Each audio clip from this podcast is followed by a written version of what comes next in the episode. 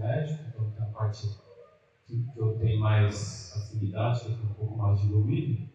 Então nós vamos falar então de doença pós-articular na hemofilia. A hemofilia é uma doença já diagnosticada, já é conhecida há muitos anos. Né? Só que durante muito tempo o tratamento da hemofilia sempre foi muito aquém do que hoje nós temos de tratamento ah, avançado em hemofilia.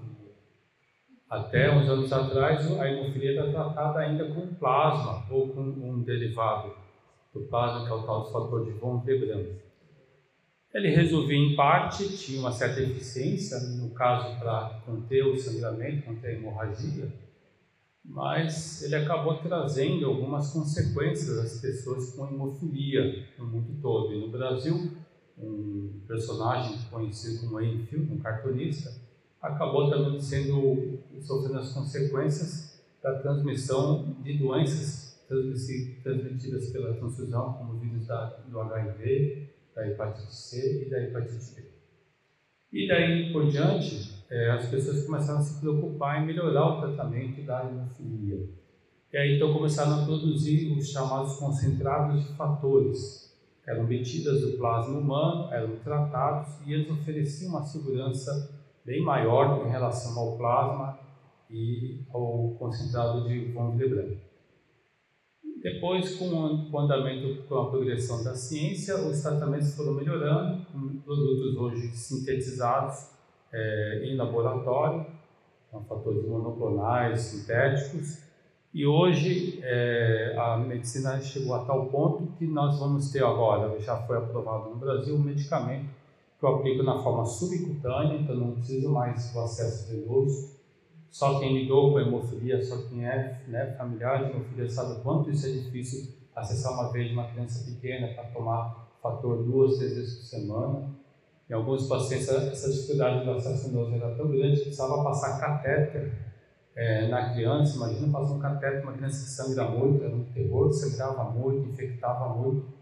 E hoje nós temos medicamento que faz tricutâneo uma vez por semana. Então, provavelmente o curso da hemofilia daqui para frente vai melhorar muito. Eu já estava até falando com meus colegas da hematologia que trabalham com hemofilia, tem que trocar de profissão, porque daqui a pouco não vai ter mais, não vai precisar, os pacientes não vão precisar mais do, do médico. Né? E a gente vem observando realmente isso com relação ao atendimento de outras áreas da, da hemofilia, na, na parte da fisioterapia também. Bom, o que é hemofilia? Hemofilia é uma doença hemorrágica hereditária relacionada ao cromossomo sexual X, caracterizado pela deficiência da atividade coagulante. A gente está vendo aqui uma criança com uma hematose, sangramento intraarticular. Eu tenho basicamente dois tipos de hemofilia que a gente diagnostica fazendo a dosagem laboratorial. A deficiência do fator 8, que leva à hemofilia do tipo A, e a deficiência do fator 9, que leva então à hemofilia do tipo B. Depois dessa classificação se é A ou B, isso é importante porque o paciente hemofílico A, eu esqueci de mostrar aqui, o paciente hemofílico A, quando ele tem sangramento, o que, que eu vou repor dele? Eu vou repor o fator 8. Se ele for hemofílico B, eu vou repor o fator 9. Então isso é importante. Fora isso, a gente também faz a classificação de acordo com a gravidade da hemofilia. Hoje você tem a hemofilia leve, moderada e a grave. Esse aqui seria o em pacientes normais, a quantidade de fator em pacientes normais. É, e no caso da hemofilia leve, vai de 5% a 40% de fator, a inatividade de fator. A hemofilia moderada entre 1 a 5% e a hemofilia grave abaixo de 1%. E essa, essa divisão foi importante justamente para entender qual seriam as complicações de cada um desses tipos de hemofilia.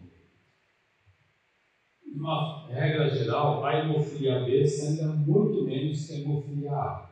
Você tem uma ideia, o hemofílico B grave sangra tanto quanto o hemofílico A leve. Né? Então, o hemofílico B leve, ele quase não sangra, quase não sangra. Agora, a hemofilia A grave, esse ele sangra bastante, esse dá muito trabalho, esse dá muito na articulação, tem muito, muita complicação. É a principal complicação da hemofilia, é a complicação osteoarticular. Esse aqui é um cadastro que tem no Brasil, acho que é o último que foi feito, foi publicado. esse ano ia sair um, acabou que não saindo de novo. Eu tenho aqui uma quantidade de quase 10 mil hemofílicos e outras coagulopatias. Né? Esses quase 10 mil hemofílicos, não, 8 mil, 9 mil, foi para mais de 10 mil hemofílicos cadastrados. Isso foi importante porque o Ministério da Saúde queria avançar no tratamento da hemofilia. O Brasil é considerado um dos países mais avançados para o tratamento da hemofilia. A gente perde apenas para o Canadá, a Áustria e os Estados Unidos. No quarto ou quinto lugar em tratamento de hemofilia. Em termos de qualidade, de oferta de produtos, de qualidade das profissionais que atuam na área. O que é mais comum é hemofilia do tipo A em relação ao tipo B. 80% dos pacientes são hemofilia A e 20% são hemofilia B. Dos hemofílicos A, cerca de 60% são hemofílicos graves, são os mais comuns. E o tratamento? Como é que é o tratamento? A gente pode dividir o tratamento em tratamento medicamentoso, tratamento de suporte e o tratamento de uma complicação da hemofilia chamado inibidor. Que é o tratamento medicamentoso? É, a, a gente pode utilizar os concentrados plasmáticos de fator E8 e 9, concentrados monoclonais, uso da desmogressina, é um medicamento muito utilizado para traumatismo intracraniano e hipertensão intracraniana, mas que tem um efeito na liberação de, eh, de fatores de coagulação, então é muito útil para todo o tratamento de sangramento na doença de Ronfledan e na hemofilia leve. O tratamento de suporte, a gente pode utilizar os chamados sedantes de fibrina, também chamada cola de mas que atualmente o sedantes de fibrina tem diminuído a sua utilização por ter sido um produto caro de se foi difícil de, ter um controle de qualidade, os produtos não tinham uma estabilidade, não tinham uma certa reprodutibilidade, e como os fatores da, coagulação eram injetados na veia tinham uma eficiência muito boa, o passar do tempo, a sinanfibrina foi perdendo sua função dentro do tratamento dos pacientes hemofílicos. Agora, um outro medicamento que a gente utiliza com muita frequência na hemofilia é um medicamento chamado antifilinolítico. Acho que muita gente já deve ter ouvido falar que é o transamin, ou ácido tranexâmico. Ele ajuda muito no controle do sangramento. Ele faz o quê? Ele impede que o coágulo que foi formado seja destruído. Então, esse medicamento ajuda a perdurar mais tempo o coágulo que foi formado. E o uso do transamin melhora bastante o, o, o atendimento ao sangramento do paciente hemofílico na maioria das vezes, hemofílicos leves, hemofílico B leve, muitas vezes não usa mais fator, ele usa só o transamin e resolve, na maioria dos casos, esses uso desses antibióticos. E o governo federal tem distribuído de forma regular é, esse medicamento para os nossos pacientes. O último tratamento seria produtos é, utilizados para tratamento de uma complicação da hemofilia chamada inibidor. O que é? É, quando eu vou tratar o sangramento, eu dou concentrado de fator 8, que é uma proteína. E eu obtida em outro, de um outro plasma humano ou industrializado. E ele é uma proteína que é estranha ao meu organismo. Se eu fico tomando aquele fator frequentemente, o organismo vai reagir contra aquele produto. Desenvolve um anticorpo contra ele. E qual é o problema disso? A partir desse momento, eu começo a. Eu entendi. É que eu fico andando muito, eu tenho que andar por aqui, né? Então, é, se eu vou infundindo com frequência esse inibidor, desenvolve esse anticorpo. O que acontece depois que eu desenvolvo esse anticorpo? Por mais que eu dê fator, fator 8, fator 9 para esse paciente com hemofilia, esse anticorpo vai neutralizar a ação antihemorrágica do fator. Então, eu começo a dar fator e não resolve, ele continua sangrando. E normalmente sangra muito, esse paciente com inibidor acaba tendo sangramentos mais severos, sangramentos mais graves com mais risco de vida. Né? E aí a medicina acabou tentando é, é, melhorar o tratamento desses pacientes, desenvolvendo vários produtos que podem ser utilizados para redução de sangramento. Atualmente, a, o medicamento mais novo para isso é esse anticorpo monoclonal, chamado emicizumab, que foi aprovado agora, recentemente, foi lançado acho que umas duas semanas atrás no Brasil, que é esse medicamento que trata pacientes com inibidor e eu faço uma vez por semana na dose subcutânea. E pelo que a gente entendeu, é um produto que vai acabar substituindo, pelo que a gente entendeu, vai acabar substituindo todos esses medicamentos aqui anteriormente, né? Então, de tão eficaz que ele é. Ele foi mais eficiente do que eles estavam esperando, porque além de tratar os pacientes com inibidor, ele consegue fortalecer a coagulação do paciente. Então, provavelmente, ele vai substituir o tratamento de reposição com, com, com um fator 8 ou fator 9 num nível muito mais seguro. Né? O único problema desses novos, novos medicamentos que em medicina, os novos medicamentos que são bons acabam custando muito caro. Né? A gente tem exemplo de alguns medicamentos, por exemplo, em medicina, que chega a custar 800 mil reais por ano por paciente. E a gente ainda não sabe qual vai ser o preço que vai ser lançado ainda no Brasil. Os fabricantes garantiram que vai ser não tão barato, mas também não tão caro como a gente está esperando e espero que isso aconteça porque com certeza esse medicamento novo, o Emicizumab, vai mudar bastante a qualidade de vida dos nossos pacientes. É, então, o que a gente falou, é, o que é o inibidor? O inibidor é um anticorpo da coagulação. E quem desenvolve inibidor? Pacientes hemofílicos graves, normalmente, no do tipo A ou do tipo B. É mais comum hemofílico A grave. Há uns anos atrás, a gente achava que quanto mais eu dava, mais a chance do paciente ter inibidor. E aí a gente descobriu que não é bem assim. Então, tem paciente que hemofílico é, quando ele é muito grave, ele é tão grave, tão grave, que ele já produz inibidor, mesmo antes da primeira infusão do fator. Então, antigamente a gente tinha uma mania de enrolar muito para não dar fator. A gente segurava o máximo possível para que diminuísse a chance de ter inibidor. Hoje a gente sabe que isso não é verdade, então a gente já ficou mais tranquilo com relação ao inibidor. nas primeiras manifestações de sangramento no paciente com hemofilia, a gente já começa a fazer a reposição de fator. E a partir de quantos anos depois que é feito o diagnóstico de hemofilia que o paciente tem sangramento? Quando a criança começa a andar, começa a engatinhar, então faz hematoma do joelho, quando cai, faz hematoma do bumbum e assim por diante. Né? Então a gente começa a preocupar nessa fase. Qual a prevalência desses inibidores? De 10 a 30% na hemofilia A, dependendo da gravidade, e de 1 a 5% na hemofilia B. E o que é interessante é que a probabilidade do desenvolvimento do inibidor aumenta com o tempo de exposição, tempo de diagnóstico em relação à hemofilia. Né? Quanto maior o tempo de exposição, maior a chance de envolver um inibidor. E, e aí, a hemofilia, onde é que ela sangra? Ela sangra em qualquer lugar. Pela boca, nariz, pela gengiva, eu faço, posso urinar com sangue, eu posso evacuar com sangue, eu posso vomitar sangue, posso tossir com sangue. Mas o sangramento que é característico da hemofilia é o sangramento intraarticular, que é chamada hematura. Vocês conhecem melhor do que eu, né? que é a presença de sangue na articulação.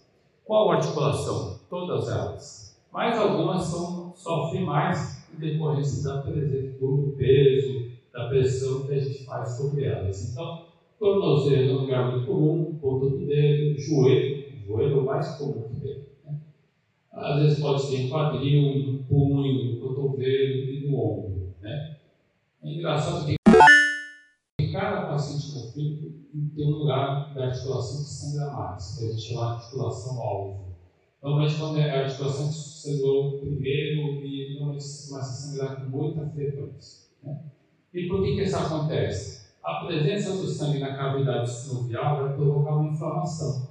O processo inflamatório chamado sinovite aguda e o que vai acontecer? Assim, quando eu tenho estudamento, eu tenho inflamação, vai desenvolver uma sinovite aguda, um processo inflamatório agudo, e essa sinovite aguda, com os frequentes sangramentos, vai evoluir para uma sinovite mais crônica. Né? E com essa sinovite crônica, vai começar a ter toda a hipertrofia da parte sinovial. O, o técnico fala melhor do que eu, porque eu sou hematologista, entendo muito dessa parte de articulação e essa hipertrofia vai fazer com que, é, na camada da, da, da camada da, da cartilagem sinovial, eu tenha uma proliferação de pequenos vasos sanguíneos em decorrência, decorrência, decorrência do processo inflamatório. e depois do processo inflamatório, algumas células chamadas macrófagos vão lá na, na articulação sinovial e vão comer um pouquinho da articulação. Então, um paciente que tem uma, uma, uma membrana sinovial irregular, com muito vaso sanguíneo, um paciente que sangra com muita frequência, o que vai acontecer? Sangra de novo e vai perpetuar aquilo. À medida que a sinovite crônica vai, vai desenvolvendo, ele começa então a provocar uma reação a, a esse processo inflamatório, formando um depósito de fibrose nessa articulação, até que esse joelho fica mais duro, vai ficando mais difícil de trabalhar com ele. Então o paciente começa a ter dificuldade para estender a perna, ter dificuldade para dobrar a perna. Né? Eu lembro quando a gente chegou aqui, uns sete anos atrás, a gente avaliar os hemofílicos, eu tinha pacientes que tinham duas bolas de futebol de salão no joelho. Eu tinha um paciente que entrava todo dia com os dois joelhos dobrados. Um deles, a mãe levou para São Paulo, na época fez fisioterapia lá, fez o tratamento ali, e ele hoje é um menino normal. A gente consegue reverter esse quadro fazendo um tratamento adequado com reposição, com fisioterapia. Bom, quando a gente tem esse quadro de sangramento, esse quadro de sinovite, alguns médicos começaram a achar melhor fazer uma classificação dessa sinovite para saber o que é que eu vou fazer com aquele paciente. Então, uma das classificações né, é a classificação clínica da sinovite. Então, que a gente pode fazer de acordo com o estágio de 1 a 4, onde eu tenho uma sinovite transitória, sem sequela, uma sinovite aguda. O estágio 2, uma sinovite permanente, já uma sinovite mais crônica. O estágio 3, a, a chamada artropatia hemofílica, onde começa a ter uma proliferação de fibroblastos na articulação. E normalmente ela é seguida de uma deformidade né, do joelho e uma atrofia muscular. Né. E por último, o estágio 4, que é a anquilose, aquele que o joelho, o joelho fica tão duro que ele não consegue nem esticar e nem dobrar. Né? Então, umas fotografias, acho que esse aqui é do paciente nosso que a gente pegou. E que vai acontecer com esses processos inflamatórios? Vai começar a ter redução desse espaço articular e dificultando então a mobilização desse membro. Esse aqui é um paciente nosso, lá de Tauacá, ele não vem aqui tomar favor, não quer saber, vezes a gente já lá para ele.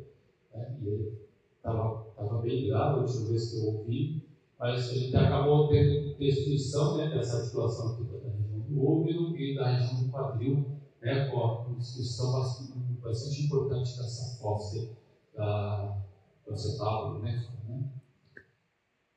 É, esse aqui é outro tipo de sangramento que é muito comum na hemofilia, que é o chamado hematoma do hilo dos tubos. Normalmente ele ocorre pouco.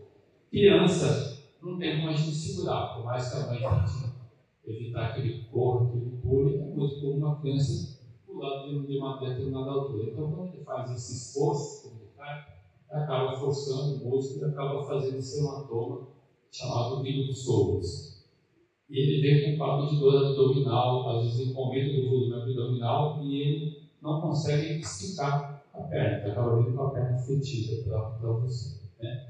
Esse aqui é um paciente nosso, que é inibidor, que a gente tem uma tomografia, que mostra aqui uma área uma presença de hematoma intraabdominal para o músculo de pessoas. É, cada um desses tipos de sangramento tem uma dose para a gente poder aplicar tem uma dose correta, nós temos um manual de coagulopatia do Ministério da Saúde que nos orienta como é que a gente vai fazer esse tipo de tratamento. É, a, a, maioria das vezes, o tratamento das lesões de hematomas superiores e inferiores, se tem a comprometimento de nervos periféricos, como sendo compartimental, eu faço uma dose maior de fator chego a 100%. Naqueles sangramentos articulares, hematomas intraarticulares, a gente normalmente costuma usar uma dose de 30%. Né? Os hematomas que têm comprometimento de nervos periféricos, a gente faz uma dose maior, 5%. Depois eu passo 50% a cada 12 horas e 3 a 4 dias. Se eu não tiver comprometimento de nervos periféricos, eu faço uma dose menor, 50% de 2 a 5 dias. Então vai depender muito de cada tipo de situação. Eu já trabalho com hemofilia há 20 anos, eu não decoro tudo. Eu preciso puxo lá, tem o celular, tem o PDF, quem quiser baixar na internet de graça, tem lá fala todas as doses que a gente pode fazer para cada uma das situações. Outras situações graves, que não tem também com a parte osteoarticular, mas que a gente se preocupa muito quando tem traumatismo craniano e traumatismo da região cervical do faringe, porque a cervical do faringe dificulta a respiração. Uma turma cresce tanto que acaba comprimindo as vias aéreas superiores. Uma outra classificação que a gente faz em relação à lesão articular, é uma classificação mais, mais antiga, chamada classificação de Gilbert, né?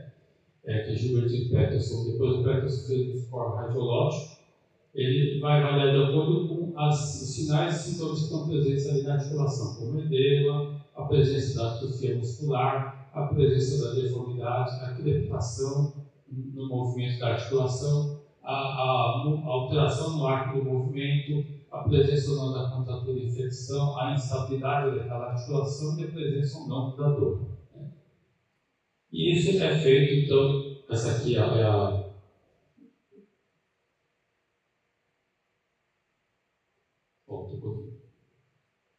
Ponto. Essa aqui, então, é a, seria a tabela da pontuação.